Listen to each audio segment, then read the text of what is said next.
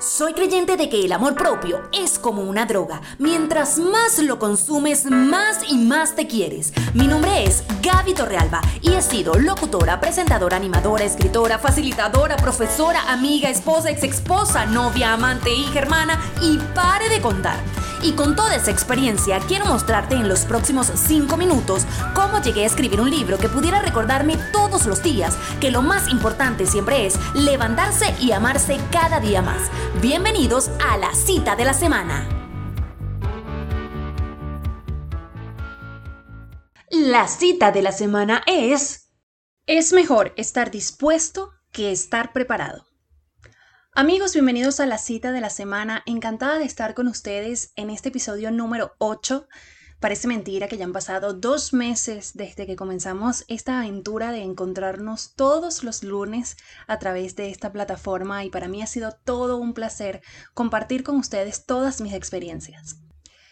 Y hoy quise compartir con ustedes esta frase porque esta frase me ha abierto muchísimas puertas, me ha desbloqueado la mente porque cuántas veces no hemos postergado un proyecto porque no tenemos las condiciones perfectas. O cuántas veces hemos estado a punto de comenzar, pero sentimos que igual nos falta algo. Y es que estamos en esa constante perfección. Queremos que todo sea ideal, todo tenga ese escenario perfecto para que las condiciones se den de la mejor forma. Y a veces esas condiciones se dan sin la necesidad de que todo sea tan perfecto. Hoy quiero contarles cuando decidí lanzar mi podcast. Y es que sí, yo debo admitir que soy una persona muy perfeccionista en muchísimas áreas de mi vida. Y es que a quien no le gusta que todo sea bueno, sea lindo y tenga todas esas características ideales para algo. Cuando decidí lanzar mi podcast estaba en esa búsqueda de reencontrarme con mi pasado en la radio. Quería nuevamente poder conectar con la gente, hablar, contar mis experiencias y estuve investigando y realmente me apasionó este nuevo formato de podcast en donde yo podía ir a mi propio ritmo, yo podía decir lo que yo quisiera, podía tener el estilo que yo quisiera. Y me enamoré de el podcast. Comencé a escuchar muchos podcasts y escuché muchos que ya tenían muchísima trayectoria, como el podcast de Erika de la Vega, porque ajá, de Daniela Di Giacomo y cada vez eran más altas las expectativas que yo tenía de mí misma acerca de lo que yo quería hacer. Pues mi cabeza empezó a explotar de creatividad, de un montón de cosas que quería ponerle, de cortinas, de música, y quería entrevistar y quería contar. Y llegó un momento que dije, Dios mío, necesito demasiadas cosas para este proyecto, para poder comenzar este proyecto. Y en ese trayecto de investigación y de armar el proyecto, me di cuenta que necesitaba muchas cosas, que no tenía el micrófono ideal, que no sabía editar en audio, que iba a necesitar efectos de sonido, que iba a necesitar promoción. Y yo decía, no sé si vaya a poder con todo esto yo sola. Adicional a eso, había muchísimas cosas que todavía no sabía, el tema de las plataformas, de cómo subirlo, de cómo promocionarlo. Y yo decía, necesito un poco más de asesoría de esto, porque yo soy locutora y sé hablar y perfecto, pero había muchísimos detalles técnicos que yo no sabía. Así que decidí tomar un bootcamp con Erika de la Vega, el Bootcamp Express Crea tu podcast en defensa propia, en donde no solamente me dieron muchísimas herramientas, valga la publicidad, sino que realmente conecté con muchísimas personas que estaban en la misma situación que yo, que querían tener el micrófono perfecto, que querían tener los sonidos perfectos, que querían tener un estudio perfecto para grabar. Y creo que una de las lecciones más valiosas que pude haber tenido en ese bootcamp fue, no importa por dónde comiences, pero comienza. No importa si lo haces con el micrófono de tu celular, pero comienza. No importa si lo editas desde tu celular, pero comienza. No importa si no tienes la imagen perfecta. No importa si no lo editaste de forma perfecta, pero comienza. Porque en el momento que comiences y te das cuenta de que estás enamorada de ese proyecto, pues vas a irlo mejorando poco a poco. Pero si esperas las condiciones perfectas, pues nunca las vas a tener porque siempre vas a querer más y siempre vas a querer que sea más perfecto aún, porque eso es un proceso humano.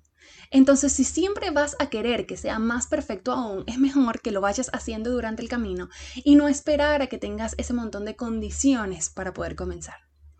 Por eso es mejor estar dispuesto que estar preparado.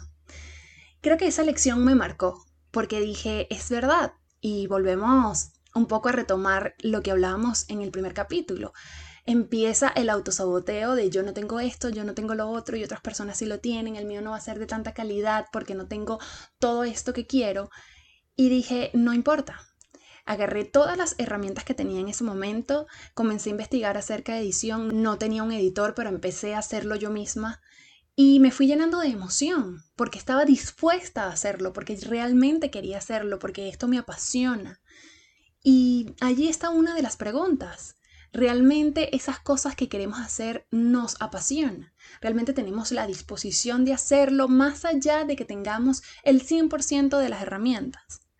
Comencé a buscar otras opciones de micrófonos, de programas para editar que fuesen gratuitos, de plataformas en donde pudiera subirlos, en donde fuesen gratuitas. Y se me abrió un mundo de posibilidades solo porque estaba dispuesta. No estaba preparada en edición de audio, no estaba preparada en las herramientas que iba a utilizar. Muchas me las enseñaron en el bootcamp, pero fue realmente la disposición lo que me hizo crear este podcast. Y aquí es donde vamos con, esta reflexión. Nunca van a haber las condiciones perfectas, porque el ser humano es inconforme por naturaleza.